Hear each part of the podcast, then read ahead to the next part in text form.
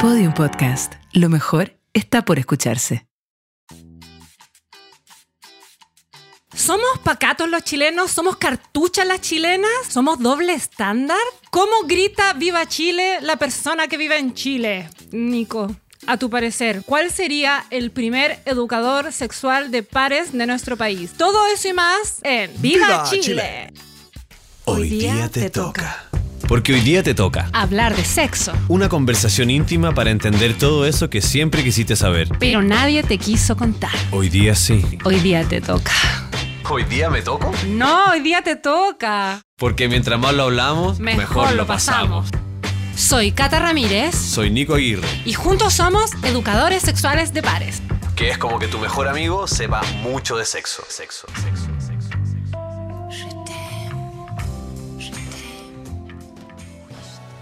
¿Cómo estamos toda mi gente que está ahí escuchándonos? Aquí estamos con la Cata en este día grabando que es un miércoles que parece el lunes, pero sí. tiene sabor a viernes. Eso, cortita la semana. Sí, cortita y rico, cortito y rico también. También. Sí. Somos buenos los chilenos para el fin de semana largo. Sí. Nos damos todo. Somos buenos y para hacerla cortita también. Tratan de También. hacerla cortita, espérame cinco minutitos, voy llegando. Nico, ¿de qué vamos a hablar hoy día? Mira, hoy día vamos a echar una miradita a qué. ¿Qué, ¿Cuál es la volada de la, de la sociedad chilena con el sexo? ¿Cuáles han sido los hitos? ¿Qué cosas la han marcado? ¿Qué cosas la han revolucionado? ¿Qué cosas le han hecho parar los pelos a uno, a otro que se le caigan los chitecos? Y bueno, vamos a ver qué es lo que pasa. ¿ya? Idiosincrasia sexual del chileno, la chilena, el Excelente. chilene. Y sabéis qué? También vale la pena decir que, que igual del grupo, porque a mí eso me llama la atención, como somos los mismos cuando estamos solos, somos los mismos que cuando estamos con alguien en nuestra cama y cuando estamos en un grupo, ponte tú. La misma persona que está en el estadio, ahí en la barra, solo con su pareja en la cama y luego solo en el baño, ¿será la misma persona? ¿Es frágil y conectado con su placer? Mm. ¿O es dale, dale, dale? Entonces, eso es muy interesante porque también hay, hay una cuestión ahí como que no, no sé dónde viene, los tiempos de la guerra, que te dicen que saber qué es lo que va a ser una masa de personas Ajá. es mucho más predecible que lo que va a ser un individuo. Mira, ¿Cachai? nunca había escuchado eso. Ah, sí, po, sí, po. Entonces, las reacciones en masa son mucho más predecibles que las reacciones de un individuo. Entonces, Algo de eso tenemos preparado para este capítulo, que me exactamente, encanta. del micro al macro. Sí. Como es adentro es afuera. ¿o Es no? bacán porque muchas de las cosas que hoy día vamos a hablar, eh, nosotros fuimos como, eh, como espectadores Estuvimos igual, ahí, estuvimos vivi- ahí viviéndolo. claro, creciendo en esa, en esa cosa, en ese pantano de la, de la chilenitud. Oye, de me encanta. En esta investigación, porque vamos a ir en un, ojalá en un orden cronológico, en estos hitos que nos, que nos han marcado en nuestra, ya lo dije, idiosincrasia sexual, estuve viendo que a fines de los años Ajá. 60, ¿sí? Había un programa de educación sexual impartido por el Estado que se llamaba Vida Familiar y Educación Sexual que terminó abruptamente eh, llegada la dictadura. Y después, con el retorno a la democracia, demos gracias, como decía Lemebel, se realizaron dos apuestas súper destacables en materia de educación sexual entre el no- de 96, yo estaba saliendo del liceo, y el 2001. Yo estaba saliendo del colegio. ¿Sí? Mírate. Y mm, no sé si te acuerdas de estas jocas Ajá. que fueron súper polémicas en Que su eran unas momento. jornadas de conversación, ¿no? Sí, de sexualidad y afectividad. Ajá. Y entonces como que causaron mucho, mucho revuelo porque hablaban del uso del preservativo y le enseñaban a los chicos cómo utilizarlo y hablaba mucho de eso, de afectividad y de salud sexual. Ajá. Y los grupos más conservadores pusieron el grito en el cielo. Claro. La Iglesia Católica también en ese momento que tenía mucha, como que, ¿cómo decirlo? La Iglesia Católica Poder, era, digamos, era un ente digamos, importante en el país, mucho claro. más que ahora. Y también los medios de comunicación que eran bastante conservadores, pacatos Claro. también, pues como que Y echaron... alarmista en ese sentido. ¿no Sí, cierto? pues Como- echaron claro. por tierra eh, todo eso. Estaba en ese tiempo Joaquín Lavín, Ajá. de ministro, Con sus grandes ideas. con sus grandes ideas. Y a él se le ocurrió que tenían que venir como unas asesoras externas a las que le tenían que pagar para que se hicieran cargo de esta educación sexual a los adolescentes, porque iban a ser los, los docentes los que enseñaran. Y él dijo que no. Claro. No quiso y quiso externalizar y bueno, vender. Claro. Profitar. Sí, y no, no funcionó. No funcionó. y ahí quedó. Ya está, ahí quedamos. Pero a, a principios, o sea, a fines de los 60, cuando estaba este programa de educación sexual, Sí, sí. igual Chile estaba arriba en los estándares mundiales. Estábamos a la altura del Es- resto del mundo en- en, estábamos educación súper a la sexual. Éramos un altura. adolescente que estaba formándose sanito. Sí, y en el 2008 hubo una convención también latinoamericana donde todos los países que estaban ahí reunidos acordaron cuáles iban a ser como las estrategias de educación sexual Ajá. de ahí en adelante. Y Chile estuvo como, bueno, después hicieron un recuento y ya como, ya, a ver, ¿qué hicieron?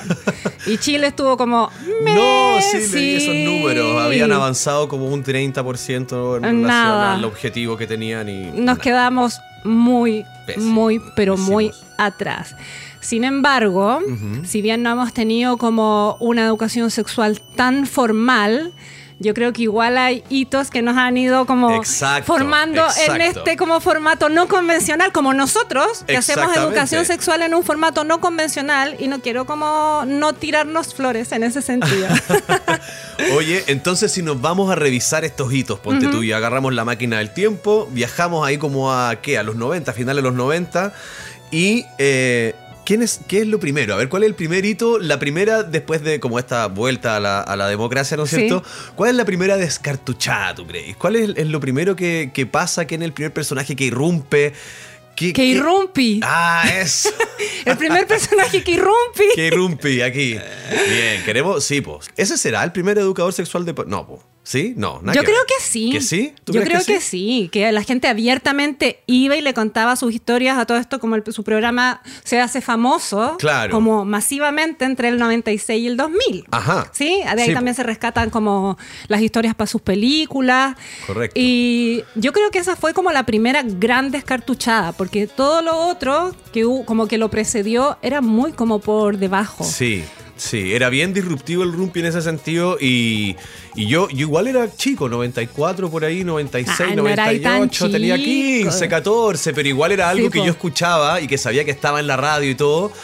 Pero al principio igual era, era raro, po. o sea, era como que no entendía y por qué había alguien en la radio hablando de estas cuestiones. A las 2 de la tarde, además. Y después, eh, pasando el tiempo, era como, obvio que ponlo. Y hacer cualquier cosa, están dando el rumpi, pa, y ponerlo. Y era muy bueno, muy divertido, en verdad. Y en el fondo, creo que es, es buena la labor porque se masificó. Yo pienso justamente porque no era él quien, quien contaba las historias, pues, sino que eran historias del día, del día a día de personas comunes, Comunes y y corrientes. sí. Y que seguro producían una gran identificación, ¿no es cierto? Como- En todos. Y aparte, como amparados en este anonimato que hacía mucho más fácil ir y soltarlo todo. O sea, el, el- todo el crédito que tiene el Rumpi es abrir un espacio Claro. para que la gente pudiera decirlo todo, todo eso que tenía tan guardado. Y eso resonó en todos los demás. Decir, Sí, como, a mí también me pasó eso. Y yo creo que el Rumpi no partió como un educador sexual. Yo creo que él a sí mismo no se debe definir así. Pero yo Exacto. creo que con la expertise y la trayectoria de su programa, igual, obvio, algo aprendes. Absolutamente. Y la gente al principio no iba tanto como por el tema del consejo, iba por esta ansia. de poder contar De su experiencia contar. y sacársela de encima y que alguien le diga algo, como no, como o sea, de que te escuchen en realidad. de sí, como de, como de soltar, ¿sí? Yo creo que ese es el, el gran, la gran gracia que Sí, tiene el, el chacotero sentimental, el programa. Ahora, yo Ajá. estuve leyendo también Ya. y él en una entrevista dijo que como su programa pasaba en un horario donde podían estar escuchando niños, Ajá. familia, quien sea, todos estos conceptos co- eh, que lograron como describir algunas actividades sexuales Claro. fueron hechos para como camuflar Justamente para hacerlo de manera como didáctica. y- para hacerlo y- de manera didáctica. O sea, la conferencia de prensa. ¿Te Claro. acordáis lo que era? Sí, pues la conferencia de prensa es el, el blowjob. Era sexo La oral. Sí, po. ¿no es cierto? Y el champañazo. El champañazo es eh, la eyaculación fuera, como no sé, en el pecho, en la cara, Sí, o el, po. el collar de perlas, pero no. El grado 2, 3, 4 y caché que después había el grado 7. Grado 7, no. ese Que era no una me- mezcla del 3 y el 4 a la vez. Incursionar, botar el diente leche para decir que iniciaste tu vida sexual. ¿Verdad? Peinar la alfombra, el Kiko, el dragón, no sé, había tanto. El, El Kiko es de después. ¿El Kiko es después? El ah, Kiko es ah, como el de- Kiko sí. el Kiko es como del 2012. Pero entonces el dragón. El dragón. Yo me acuerdo que escuché ese programa.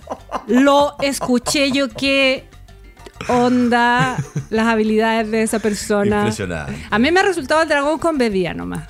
Oye, yo quiero decir igual que a propósito de esta figura del Rumpi, eh, que en el fondo el, es como que el pueblo eligió a un rey, ¿cachai? Como que no había alguien que ocupara ese trono porque se necesitaba que alguien tomara un poco ese, ese espacio y, y él llegó yo creo en el momento justo y se se hizo esta, este círculo como virtuoso de ¡ah! y abrió Sí, este canal po. mágico de la sexualidad en la radio.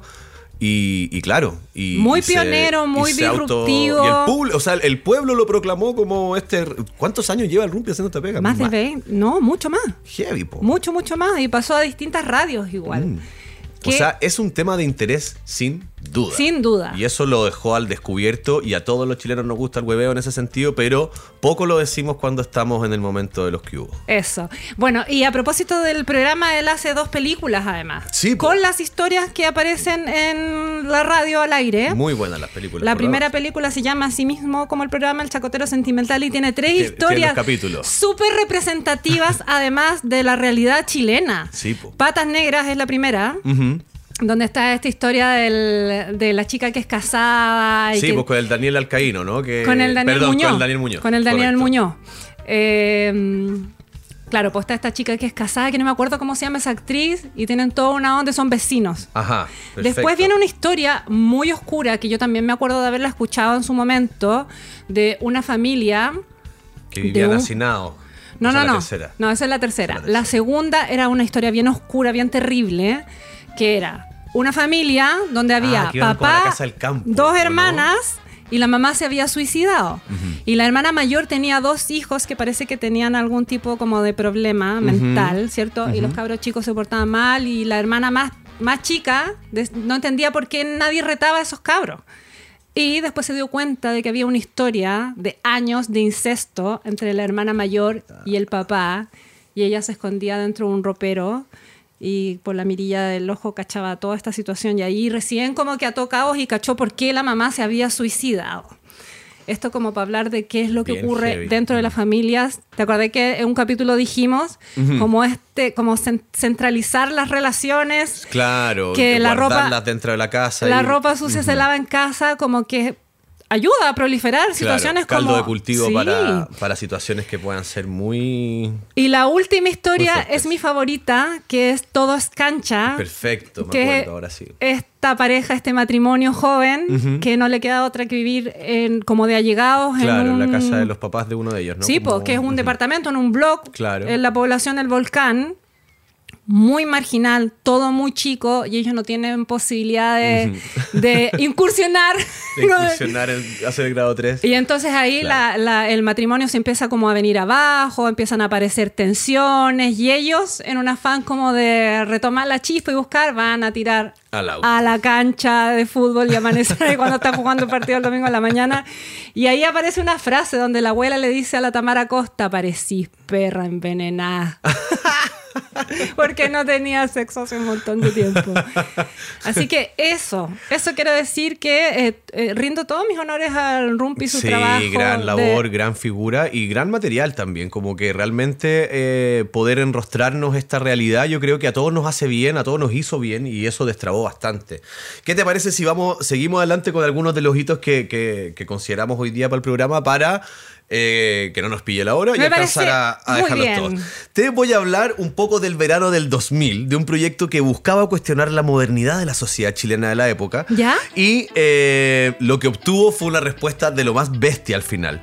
Mientras unos defendían esta performance, otros ¿Ya? la acusaban de exhibicionismo puro. 200 hombres se instalan solo para ver a la joven ducharse. Grupos conservadores predicaban con los ojos en blanco. y el fondar tuvo que justificar fondos asignados y hasta hubo querellas y amenazas a los autores. ¿Te imaginas de qué estoy hablando? Daniela Tobar se llama esa chica, de la Oh, casa de vidrio. La casa de vidrio. Instalada ahí en pleno. Era moneda con. No me acuerdo Eh, cuál. a ver, Pero vamos se, a ver. se veía desde ahí la, la moneda. El Sí, palacio de la moneda. sí, po. Estaba bastante cerca. Sí, sí, sí. Bueno, y ese era un proyecto que era como artístico, bien transgresor, que no tenía nada que ver como con este componente sexual que finalmente se le dio. Claro, exacto. Y estas personas que estaban como pensando en una instalación artística, ¿cierto? Se vieron como Se vieron un poco sobrepasados, por decir así, porque se apiñaban todos estos hom- 200 hombres a gritar en pelota, en Claro, pelota. esperar el sea, momento de la ducha, ¿no es cierto? Que era todo esto como... Bueno, de hecho en España eh, se burlaban de nosotros porque Sí, eh, encontraban que este era un como torpe destape sexual, ¿cachai? Que se reían de que estuviera la televisión esperando, que estuviera la radio, que toda la gente estuviera ahí como puesta como una barra, solo esperando que una mujer se desnudara. Entonces realmente como que también es bien eh, retrógrado y, e infantil un poco esa, esa visión o esa forma en la que nos fuimos expuestos gracias a este experimento. Sí, pues, y la actriz. Eh, también decía como que la habían acusado como de pornografía, no sé qué, porque en las portadas del diario, las fotos que le sacaban era como ella jabonándose, ella decía como yo reviso los archivos de todo eso y en ningún momento me jaboné diferente, puse una cara, era como lo que hacemos todos, pero generó un impacto, yo creo que la gente estaba Los medios como- son especialistas para sacar las cosas de contexto en ese sentido y es re fácil, claro, teniendo una persona ya desnuda, pillarla en una pose y decir como la sexual o la sensual pose de, ¿cachai? Sí, claro, po. en realidad estaba tocando tu Pero vida. ¿qué pasaba con los hombres también? Mm. ¿Qué pasaba con ellos? ¿Por qué como es, Necesitaban ese- tanto ver ese porno gratis, quizás, como una sensación así que tenía, me imagino. Pero ese como- comportamiento que además era súper agresivo, porque ella dijo que en algún momento había salido de la casa y había tenido que salir como escoltada porque la habían agarrado, le habían corrido mano, le habían tirado el pelo, como que ningún respeto, como que ella era un objeto igual. Exacto. En Y una también, vitrina. y también se cuestionaba por qué habían elegido una mujer para habitar la casa y no un hombre. Y ahí también se cruza con un poco el tema de la cosificación también. ¿Habría pasado lo mismo si hubiese sido un hombre duchándose? ¿Habrían estado apiñadas 200 mujeres gritándole en pelota? No creo. Mm. Había gente que venía de fuera de Santiago, que venía del monte, de Melipilla, abuelitos, que le pedían que los trajeran, que lo único que querían ver era a esta persona, a esta joven Sí. desnuda, en la, ahí, como... ah, Como, no sé, es, es bien, es curioso lo que pasa ahí, como me pregunto a propósito de la industria del porno, de otros capítulos de lo que hemos hablado, como dónde están los deseos, cómo la gente los manifiesta, qué es lo que realmente está pensando el chileno, qué es lo que quiere. No lo dice entonces. No lo dice, pero también cuáles eran los recursos para que el chileno de pronto como despertara su imaginario erótico, ponte tú, en ese tiempo donde el internet no era Claro, lo que es no era con hoy, la fluidez que tiene hoy, sonaba ese fax así. Como que podíais ver porno, no sé, pues si te comprabas una revista. Claro. eh, y no sé, en ese tiempo si habían como estos CD piratas del persa, que yo en algún momento compré, creo que no. Y también una, donde no existía una ley de acoso callejero, ¿cachai? en ese entonces. Claro. ¿Sí?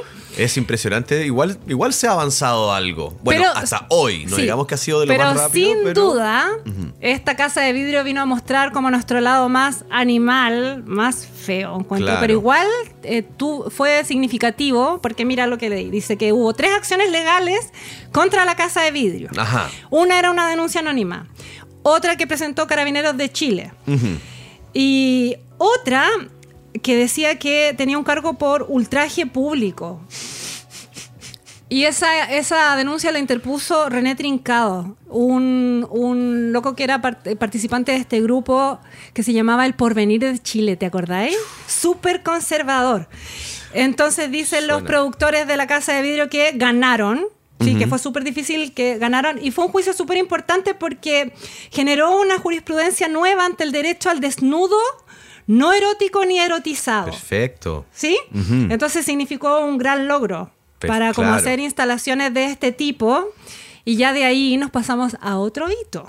También eh, en este fenómeno del piluchismo Ajá. de principios del 2000. Correcto. ¿Y te acordáis de la Baby Bump? Pero cómo olvidarla, de esa sí me acuerdo más, era bien polémica, era una argentina rubia con el pelo corto, ¿no es cierto? Y andaba el, su pareja, el Lu- Lucio Vega, claro. Lucio bueno, Vega, el- que era un adulto, O sea, que en realidad digamos que, claro, la, la figura total de- del fenómeno Baby Bump era lo que lo hacía tan controversial, ¿no es cierto? Como esta, esta imagen de esta niña que iba como en un abrigo, ¿no es cierto? Sí. Y con este hombre. Y que de repente en el metro se desnudaba o, o soltaba el abrigo, se lo sacaba, se lo abría. Claro, anda- andaba con una mochilita así como rosada, unos lentes oscuros paseándose por el, como por el paseo ahumada Ajá. con este hombre, pero también estaba como escoltada por toda la prensa. Y yo creo que en ese momento no fue tan eh, decidor el tema de que ella fuera menor de edad.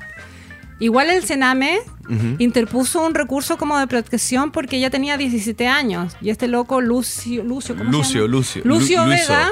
Luiso. Luiso. Luiso. Luiso. Luiso. Vega. Eh, la com- era adulto, pues, era un hombre mayor igual. Sí, po. Y ella eh, vivió mucho tiempo en Argentina. Creo que es chilena porque su apellido es Ló- eh, López Catrileo. Mira. ¿Sí? Mira, Lucía no. López Catrileo. Perfecto. Y ella llegó de Argentina a los 11 años.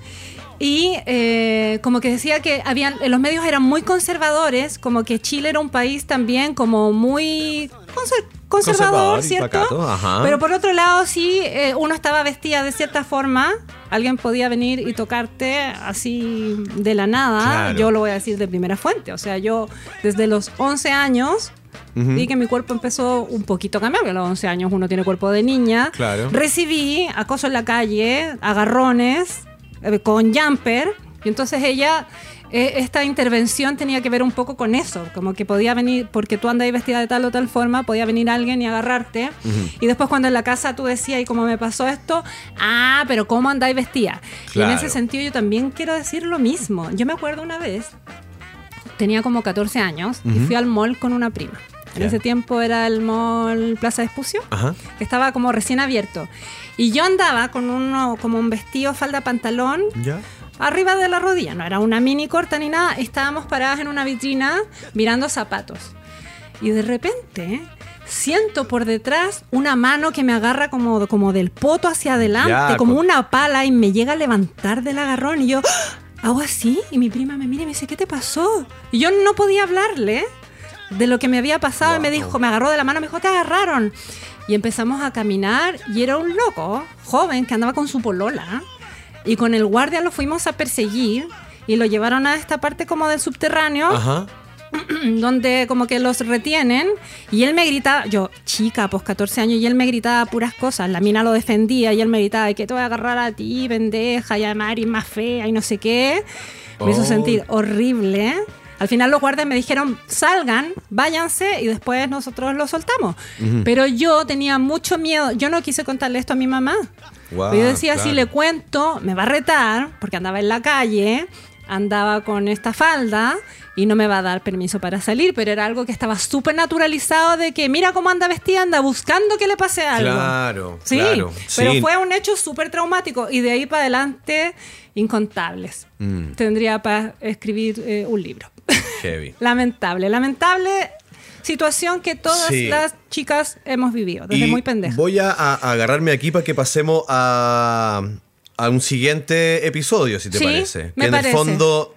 Aquí es que me parece súper bueno el análisis que estáis haciendo porque esto puede sonar todo muy divertido y todo que los chilenos reaccionan así, ya está. Sí. Pero me parece que es, eh, es un profundo análisis este de decir que, que en realidad es una, una, una sociedad que se las da como de, se ve muy conservadora, pero que en cualquier momento salta un par y te, y te hacen cagar, digamos. Sí, como- y, y eso, Y más, muestra- y más encima, eso está como casi que bien visto, porque es como, ¡guau! La hizo, ¡ah, qué choro! ¡ah, qué- pero Sí. qué, qué varonil! Qué, Como una sociedad muy reprimida y también, en el, como tú decís, en el momento en que puede o tiene oportunidad, aparece así como desbordado, así como una cosa muy... Y eh, eso sí. es lo que me hace justamente pensar en eh, el fenómeno, fenómeno de Spencer Tunick. Amo. O que sea- tuvo muy poquita diferencia de tiempo entre el- Además. la intervención de la Baby Bump, que fue como enero del 2002, y Tunic llega en junio del 2002 Mismo año. al Parque Forestal. Y mira qué pasó. ¿Habrá, ¿Tendrá algo que ver? ¿Tendrá algo que ver? Yo creo que eso, que había como un fenómeno del piluchismo, así lo llamaban los medios en ese momento. Claro. ¿Sí? Había, claro, estaba comenzando un destape. 5.000 personas más o menos llegaron a, ese, a esa foto. Heavy porque él no tenía idea de nada de Chile, no tenía amigos en Chile ni una conexión con Chile. Y entonces él venía desde Brasil y Buenos Aires, Ajá. de- que son países que igual están más conectados como con esto, ¿cachai? Claro. Brasil sobre todo, donde había reunido 500 personas cada uno. Entonces le dijo a la producción, bueno, ¿y ustedes qué esperan? No sé qué, no... 200 Claro, nomás, hay pocos inscritos. El Sí. chileno es cartucho, no se preocupe usted, don Spencer. Además hace mucho frío. Claro. Hacía mucho frío. Y pusieron como una convocatoria. En ese tiempo no había redes sociales.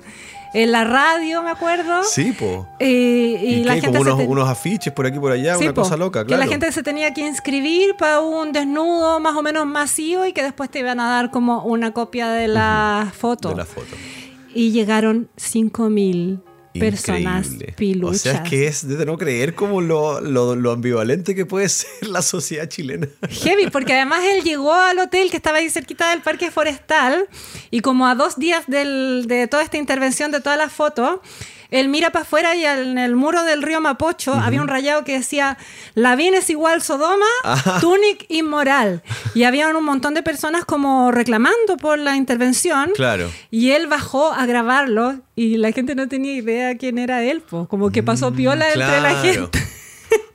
La gente estaba reclamando por alguien que ni siquiera conocía. Claro. Y ahí cuentan que la producción se fue un poco a la chucha. Porque cómo controlaban o cómo dirigían a esta horda de 5.000 personas en, En pelota, claro. Y él estaba súper como un poco conmocionado, como en shock igual. po, Claro. de este- Debe ser, o sea, no tuvo que haber sido menor experiencia para él también. po. ¿Cómo hacerlo? ¿Cómo? ¿Sí? Y además estaba un poco preocupado por la gente porque hacía un nivel de frío. Pero como que a la gente no le importaba. Se supone que tenía que ser mayor de 18 para poder participar. Pero yo creo que eso era a las 8 de la mañana. La gente por afuera de Bellavista pasaba, se pasaba después del carrete, dejaba la ropa tirada, saltaba la reja y se, se, Se sumaba. colaba, claro. Se sumaba. Qué excelente. Un muy buen recuerdo. Aquí en la pauta tengo también anotado nombres tales como la geisha. Y también tengo un... Antes de la geisha, hablemos un poco de esto que es un poco más anecdótico. A ver. que la hora. Que es el bolocazo, ponte tú. Fenómenos como el bolocazo 1 y el bolocazo 2 le pusimos acá. que es qué pasa cuando en la televisión chilena se muestra una, una vulva, una vagina, o se ve algo que puede hacer eh, que supuestamente tenga que estar tapado, se ve un pezón, se ve algo. ¿Qué pasa? Queda la cagá. Yo creo que con los pezones no es tanto el drama, como que el pezones hemos visto Bueno, y que aparte en, que era en los medios, Cecilia. la farándula. Claro, Boloco Cecilia, un personaje Y en su- el Festival de Viña. súper conservador, nuestra queen, ¿cierto? Claro. Mismo universo, qué sé yo. Eh, como representante de la elegancia y de la elite de la mujer chilena, y levanta la pierna y se le ven los labios. Claro. Claro, en un país donde estamos acostumbrados a hablar del pico, el pico para allá, el pico para acá, del pico dibujado, entonces aparece una vulva y parece que nadie Claro, y había aparte visto que es como una vulva una. sagrada, me imagino, como una vulva dorada, como, claro, de oro, como con corona de mi universo y todo eso, pues igual. Se ganó una gaviota Cecilia Boloco por mostrarla. ¿O no? De oro.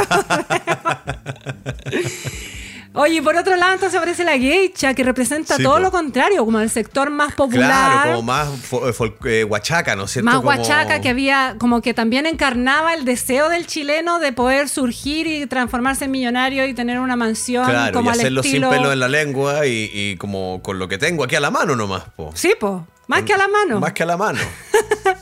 Me gusta la geisha porque más allá como de, bueno, tienes unas canciones, qué sé yo. Sí, pues, ha potenciado su- reality, sí, hizo una mansión al estilo Lo que el viento se llevó. Claro. Tiene toda una onda. Pero lo que yo más rescato de la geisha es que ella vino a visibilizar el trabajo sexual. Sabemos que en Chile el trabajo sexual es una cosa bien marginal, que está bien en los límites, que las personas que se dedican a esto como que se ven, ven vulnerados sus derechos, ¿cierto? Sí, pues hay una fuerte lucha ahí de los trabajadores Sí. sexuales por poder eh, eh, tener sus derechos y poder hacer de su, de su trabajo una cuestión digna y, Digna, y, eso. y respetable, digamos. Totalmente, y que tengan como los mismos recursos, ¿cierto? Laborales que el resto de las personas Correcto, estamos hablando del trabajo más antiguo del mundo. también. ¿Sí? Claro que Entonces ella viene un poco a decir eso, como, este es mi cuerpo, yo gano mis lucas como quiero. Mm. También una parte del negocio vie- donde ella está bien empoderada, ¿cierto? Porque hay otra parte del negocio del trabajo sexual que es bastante oscura. Claro, ¿Sí? absolutamente. Que no tiene nada que ver con la onda de la geisha, no nos Claro, confundamos. exacto, ¿sí? no vamos a meter a todo La trata todo el de saco. blancas y la sobreexplotación sexual. y Exacto, todo y la eso, explotación eso de es- menores, Eso es ¿no es harina de otro costal. Pero eso, me- eso me gusta de la geisha. Sí. Lo que no me gusta de la geisha Ajá. es que eh, gratuitamente ha sacado del closet la intimidad de otra gente. Mm. Como a este le gusta así, este lo tiene así. Eso, eso no, no, no estoy tan de acuerdo Pero es que con eso ella. también puede pasar, ¿no es cierto? Este chileno que se ve como medio ahí, como tranquilito, poca cosa, le hay un poco de pila, vas en pelota. No, pues digo que es como esa idiosincrasia, que como que estoy aquí piola, pero le hay un poco de vuelo, ya la mano te toma el codo, te toma el codo, se te sube al hombro, después te corta la cabeza y ya, chao, te tira por la borda. Sí, verdad. Y después sale pidiendo disculpas Y después públicas. sale pidiendo disculpas públicas y pasa a cobrar un No cheque era- en alguna parte, sí, como que algo no así. era yo, mi familia está bien, yo estoy bien. Oye, espérate, pues me dejaste con el Bolocazo 2 ahí en el tintero. que ¿Había era- un Bolocazo 2? Es que no era un Bolocazo, pero es que fue un- yo le puse Bolocazo que era cuando apareció estas fotos de un paparazzi que estaba Boloco Cecilia en, un, en una casa, en, no sé si en Miami, en una isla, con este personaje que no me acuerdo quién era y le estaba, le estaba haciendo el 2. Conferencia. Le estaba haciendo una conferencia de prensa ahí al, al aire libre.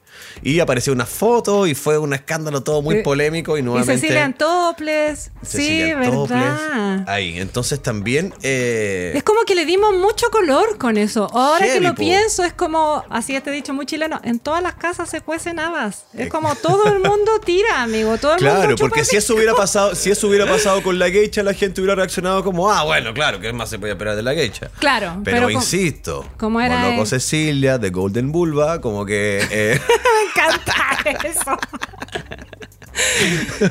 es otra cosa. No, po, ya no chupa pico, no se tira peo. Tiene el respeto del uni... Claro, exacto, exacto. Todas esas mujeres que piensan así Sí. quedaron ahí nomás, hasta ahí nomás quedaron. Qué bueno, qué bueno Oye, que haya pasado. Y ahora yo te quiero preguntar por este personaje que es eh, también representante de nuestra cultura, idiosincrasia, y que al igual que la geisha, yo siento que no ha tenido, no tuvo ningún problema, ¿no es cierto?, en poner temas que son realmente conflictivos y de interés, no solo de las masas, sino que también de las minorías sexuales. Sí. Y, y es Pedro Lemebel, y, y yo sé que tú eres una apasionada por su, por su mensaje. Me pone nerviosa porque creo que mis palabras nunca van a ser eh, honor real al trabajo del MBL. Y quiero detenerme en algo que acabas de decir, que Ok. es minorías sexuales. Ya. Para explicarle a nuestra audiencia que cuando hablamos de minorías sexuales, ¿cierto? No hablamos porque sean pocas personas. Exacto. No tiene que ver con una cantidad, sino que tiene que ver como con una posición de poder. Con una representatividad. Claro, eh, que están por, por menos, ¿cachai? claro. Que está por bajo de la por- media. está subvalorada. Y ahí caben muchas personas, o sea, las, las minorías sexuales,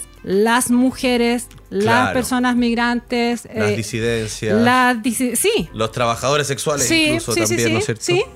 Exacto. Oye, a mí me encanta el MBL porque el trabajo que él hizo, como desde su lugar como de artista, de artista que también viene como desde lo más bajo, él creció como a la orilla del Sanjón de la Guada, en el barro, y después se cambió a mi comuna vecina, ¿cierto? Ahí en la calle departamental. Entonces él, él fue un escritor, ¿cierto? Y fue un artista visual también. Sí, que sale como desde lo más de abajo, Ajá. emerge, ¿cierto?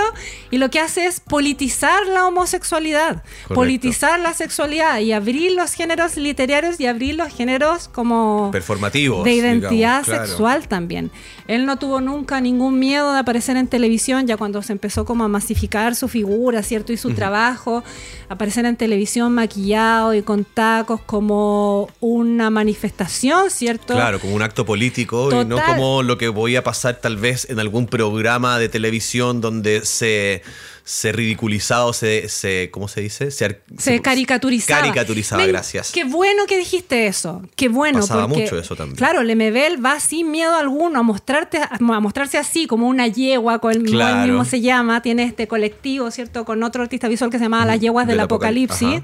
¿cierto? De mostrarse como una yegua loca, fuerte, mariquita, como él decía, en un momento, ¿cierto? Y en un mundo donde la homosexualidad se mostraba como Tony Svelte, eh, Kochi Was, eh, el- estos otros locos que del Happening, que era el, el, el Rabani Ay. con el Claudio los de la Reyes, peluquería. los de la peluquería, donde, claro, la homosexualidad se ridiculizaba, Se caricaturizaba montón y- y... muchos, y esto lo decía Se llevaba un plano como de la fantasía en realidad, como que se le la- quitaba cualquier tipo de profundidad pero- a alguien que tuviera un rasgo Sí, como afeminado. pero de la fantasía, pero también desde un lugar muy peyorativo. Yo Sí, tengo una amiga que le voy a mandar un saludo que se llama Alexa, ¿sí? La Alexa es una mujer trans, Alexa Glam. Alexa Glam, y ella contaba cómo su infancia sufrió porque estaban estos personajes ahí establecidos y que en el colegio la hueveaban y le decían Tony Esbel, no sé qué, bla, bla, bla. Y entonces el trabajo del MBL también era decir como, igual nosotros somos como unos colas viejos, qué sé yo, pero ¿qué pasa con esas infancias disidentes? ¿Cachai? ¿Qué pasa con ese niño de la pobla que tiene como único referente al maricón que corta el pelo y que le dicen, no sé, en el barrio le dicen el maricón no sé cuánto, Claro. marginado total. ¿Qué posibilidades, qué expectativas, qué esperanza puede tener ese niño? Claro. Entonces ahí ¿Cómo va a querer dejar salir su verdadero sentir ante Sí, los demás? y ese fue su trabajo y por eso yo eh, lo amo tanto. Mm. Lemebel murió en el 2015. Oye, Sí. y mm, a propósito de esto que, de este último tema sobre las, las infancias disidentes, Sí. qué, qué importa, qué buen concepto, me encanta. Hablemos de este tema que es un poco más reciente, porque Sí. fue bien polémico, eh, que fue un proyecto, ¿no es cierto?, como de... Bueno, que es la ley, el bus de la libertad. Es el bus de la libertad, ¿no es cierto? Ento-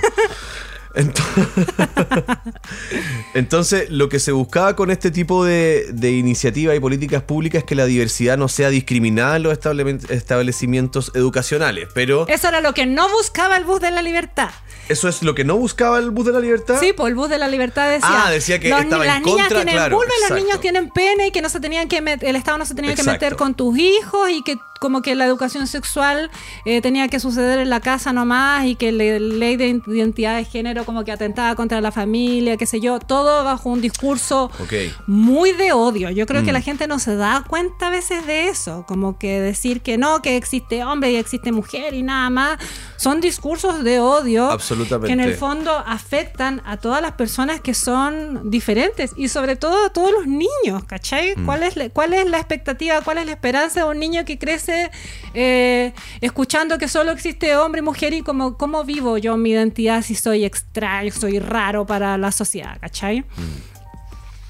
Entonces esa era la- esta lucha Claro. eh, muy horrible del mundo Como de la tratar de hacer un bien a través de dejarla cagada en realidad, como confundir más las cosas y, o sea, más que confundir las cosas, como polarizarlas una vez más, como estamos tan acostumbrados en esta sociedad. Grupos súper conservadores que además y muy dejar poca... invisible a una a un gran número de personas Sí, que es po. a que nosotros llamamos las minorías, digamos, o sea, Totalmente. Además, también como agarrados de información súper como que nada que ver, ¿cachai? De decir como van a homosexualizar a los Claro, niños. los juicios morales. En la educación sexual integral es para enseñar a los niños que la pedofilia está bien. Les van a enseñar Sí, que... eso es lo que yo lamento de que hayamos perdido el hilo de esto que hablábamos al Sí. principio, de los años 60, porque realmente hay generaciones que es como tal vez la que viene un- una más arriba que nosotros, dos, que realmente están... eh, no, no, no fueron educadas simplemente y entonces a raíz del miedo y de también de una época donde había que estar muy en la forma y respetar muchos, muchos, muchos Sí. cánones para poder vivir una vida más o menos tranquila, claro que hay un miedo respecto al destape y a lo que pueda pasar como bajo el no control, yo siento, como una Sí, cosa po. así. Oye, eh, ha, estado, ha estado interesante esta cuestión, ha estado Sí, intenso, ha estado, pero yo es profundo que- igual este tema, siento. Yo siento que Chile, como tú dijiste, es como un adolescente medio pajero. Mm, claro, bueno para la pajita. Hemos tenido algunos avances, pero lentos igual. Piensa que Eso. recién en el año 98, ¿qué estáis haciendo en el 98? Yo- Como que aparece una ley que, Estaba a fumar pito. ¿Sí? que termina con los hijos ilegítimos. Antes habían como hijos naturales, hijos Sí, po, los hijos de, de papás separados y los hijos que se- si se habían divorciado, eso era, ¿no? Como que... y tenía si que- nací- yo, por ejemplo, nací así, po, ¿cachai? Ajá. Como que yo fui hija de mamá soltera. Correcto. Entonces no me acuerdo cómo era, si era hijo ilegítimo. Sí, pues era hija ilegítima. y después de que mi mamá se casó con el que es mi papá, eh, y él me da su apellido, entonces ahí recién paso a ser como una hija legítima. Pero también Claro. en un país donde los Como papitos el hijo de mamá soltera era un hijo ilegítimo. ilegítimo, pero también en un país donde el guacho, mayor porcentaje, sí, el mayor Sí. porcentaje de niños, ¿cierto? Nace en esta condición de guacho, Correcto. criado por la mamá, criado por la abuelita, donde los papitos corazones salen ahí a borbotones, ¿cierto? Donde se les permite. Era muy injusto. Después en el 99, esto es heavy. En el 99 se deja de eh, condenar, ¿cierto? Como un delito de, con penas de cárcel las relaciones homosexuales entre dos hombres con, adultos consensuados. O sea, le dejaron de llamar sodomía recién. Imagínate. Heavy. Y después eh, hay hubo un gran debate, yo me acuerdo, como la ley de divorcio, que también los grupos conservadores decían, y los evangélicos también, como Sí, no, po. esto viene a atentar contra la familia, qué sé yo, y yo me acuerdo que todos esos diputados como ultra cristianos Opus Dei decían, no, vamos a votar en contra y después se aprueba la ley y estas personas son las primeras en divorciarse. Claro. ¿Sí? Oye, y después entonces... eh, Vamos a hablar de. alca- Alcanzamos a hablar de este último fenómeno tan, tan chileno. Para así, para alcanzar a despedirnos. a ver, a ver. Los cafés con piernas. Ah, ¿fuiste alguno alguna vez? Yo fui a un par, fíjate, alguna ¿Sí? vez, pero voy a decir, y me voy a sacar el pillo con esto, típico, escuela de teatro como a observar. A Ah. observar, entonces con mi grupo, café con pierna, íbamos con mis compañeras y todo, íbamos algunos café con pierna y después en algún momento hicimos una, una representación de cómo era el ambiente del café con pierna. Pero ¿y qué pasaba? ¿Qué era el minuto feliz? El minuto feliz, no estuve yo en un minuto feliz, pero entiendo que el minuto feliz era uno en que las chiquillas iban y como que mostraban las pechugas. ¿O no? ¿Sí? O algo así, como que se abrían el escote, pa, pa, pa. Tú estás inventando. No, yo creo que eso era el minuto feliz. Y que también, aparte de eso, tú podías como tomarte un café y como pedir ir al privado, una cosa Ah, así. ya. Algo así. Pero no en todos tampoco, porque había unos como ahí en el centro, no sé, el café Haití, ponte tú que era como más típico. Ah, pero esas las niñas eran pierna, pierna nomás. Eh, pero eso, pues entonces ese podría ser legítimamente tal vez un café con pierna, pero Y después tremendas ya, piernas, y las chicas están paradas ahí todo el día. Agarra papa, agarra papa, se va al rincón y lo pone, hace un prostíbulo con café, básicamente. Bien chileno. pues, ¿qué Eso, eso es como un fenómeno que sucede en Chile nomás, por lo que yo he escuchado, que no existe la figura del café con pierna en otros lugares. Es como el café con que pierna, menos es como lo que el strip café. club de, de- de Estados Unidos, digamos. ¿Qué clase de... Sirven buen café en el café Claro. con pierna? ¿Y por qué será? Por el horario. Porque entonces el chileno puede ir como mientras está en la pega, se arranca el café con piernas, mientras que no puede ir en la noche tal vez salir de la casa para ir al- a ver un stripper. Claro. Después del almuerzo se pasa a tomar el cafecito. Claro, o en la mañana, no, que tengo que ir a hacer un trámite, jefe. Y ahí, Una diligencia. un cafecito con leche. Oye, ya para cerrar algunos pequeños pasos en el avance, ¿cierto? A de- ver, de hemos una- hecho algunas cosas bien, Cata. Hemos algunas. A ver, Hace pero- muy poquito, en el 2015. Ahora que es es 2022, estamos en el po. 2022. ¿Habremos hecho algunas cosas más o menos Sí, bien? en el 2015 entra en vigencia la ley del acuerdo de unión civil. Para que las parejas del mismo sexo puedan como, Mm. Fin como formalizar parte su- de sus uniones, sus relaciones. Esta sociedad fijada en la, fa- en la familia como el núcleo, ¿no la cierto? ley de adopción homo- homoparental, la ley de matrimonio igualitario, la ley de acoso callejero, la ley Samudio también, que en el principio apareció como bien, como con varios vacíos, ¿cierto? Legales. Claro. Eh, hoy día se está como reformulando Ajá. para mejorarla. Eh, ley, ley de identidad de género y nosotros. Nosotros. Eso. Ah, y un programa igual. ¡Sí! Nadie. Nadie. No hay nadie.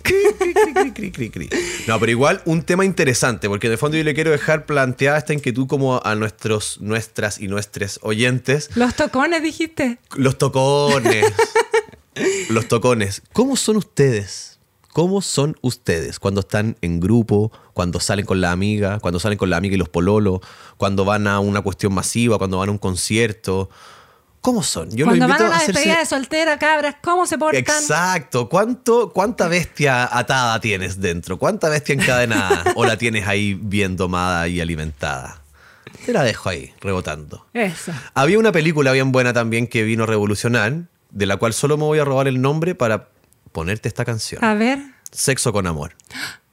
Si no la has visto, anda a verla. voy a ir a verla. Ok. Besitos a toda la gente Escúchanos en Spotify, Apple Music, Google En Podcast. Podium Chile. Eso. Eso, o donde más te gusta escuchar tus podcasts. Danos una estrellita, un corazón en Spotify. Ya dijimos tu, tu like, sí, mi activa las sueldo. notificaciones, que te aparezcamos en tu radar. Comparte con tus amigos, con tus amigues nuestro programa para que más gente se. eh, Hagamos algo. ¿Qué? Terminando esto, justo ¿Sí? antes de poner la canción, tú que nos estás escuchando ahí, le pones tres puntitos, pum, compartir y le mandáis este capítulo al tiro a una de tus amigas o amigos. Eso. Ahí nos vemos. Ahí nos vimos. Chábela. Un, dos, un, dos, tres y.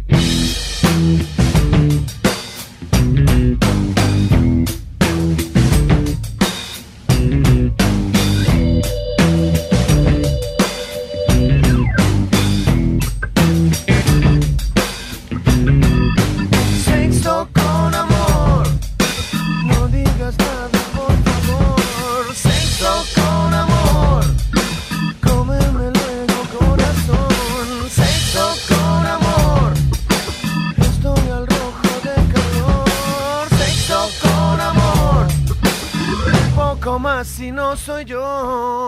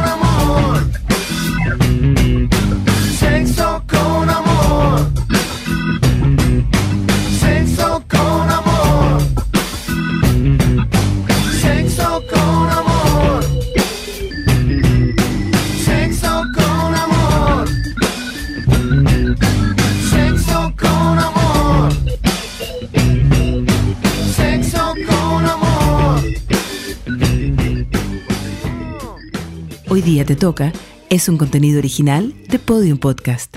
Para escuchar más conversaciones como esta, entra a podiumpodcast.com, Spotify o donde escuches tus podcasts. Síguenos en nuestras redes sociales y búscanos como Podium Podcast Chile.